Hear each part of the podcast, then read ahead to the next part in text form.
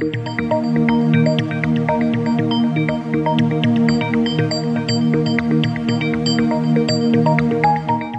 horizonte de hoy de Ramón Pérez Maura. Esta es la mayoría de progreso. Cuando se tiene un gobierno que carece de un proyecto político porque su único fin es retener el poder a cualquier precio, un país se ve abocado al desgobierno en el que nos encontramos. El martes vimos a Sánchez salir furioso del Congreso. No entiendo por qué lo estaba. ¿No había ganado las elecciones una mayoría de progreso?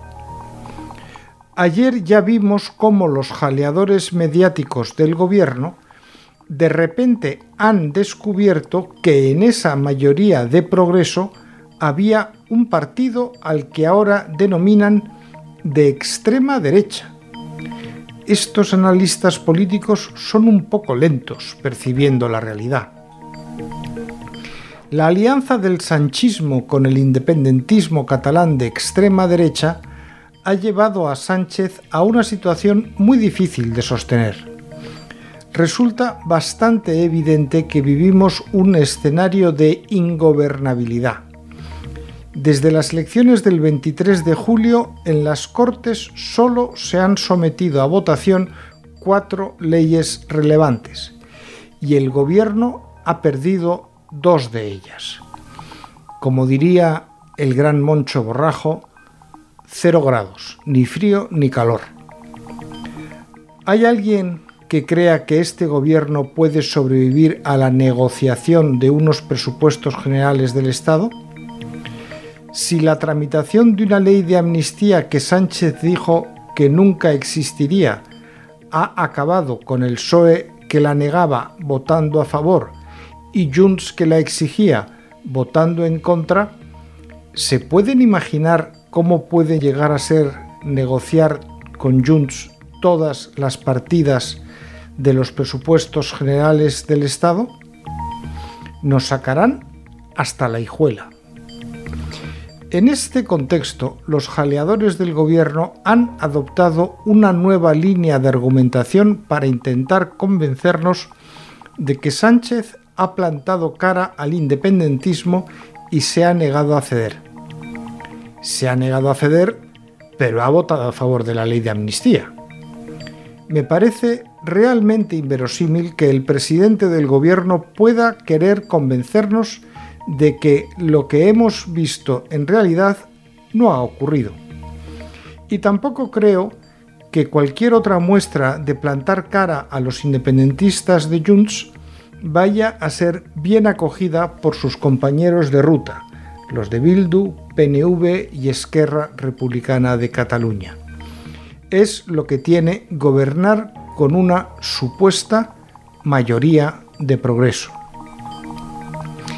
En una situación así, lo más lógico sería disolver y convocar elecciones a ver si al menos su propio electorado de izquierda le compra el mensaje de que se ha plantado ante los independentistas, aunque ya les hubiera dado casi todo.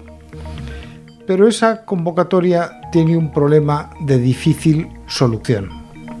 El artículo 115.3 de la Constitución que reza no procederá nueva disolución antes de que transcurra un año desde la anterior, salvo lo dispuesto en el artículo 99, apartado 5. Y el 99.5 establece la única excepción a ese plazo de un año. Si transcurrido el plazo de dos meses a partir de la primera votación de investidura ningún candidato hubiere obtenido la confianza del Congreso, el rey disolverá ambas cámaras y convocará nuevas elecciones con el refrendo del presidente del Congreso. Excepción que no es aplicable aquí.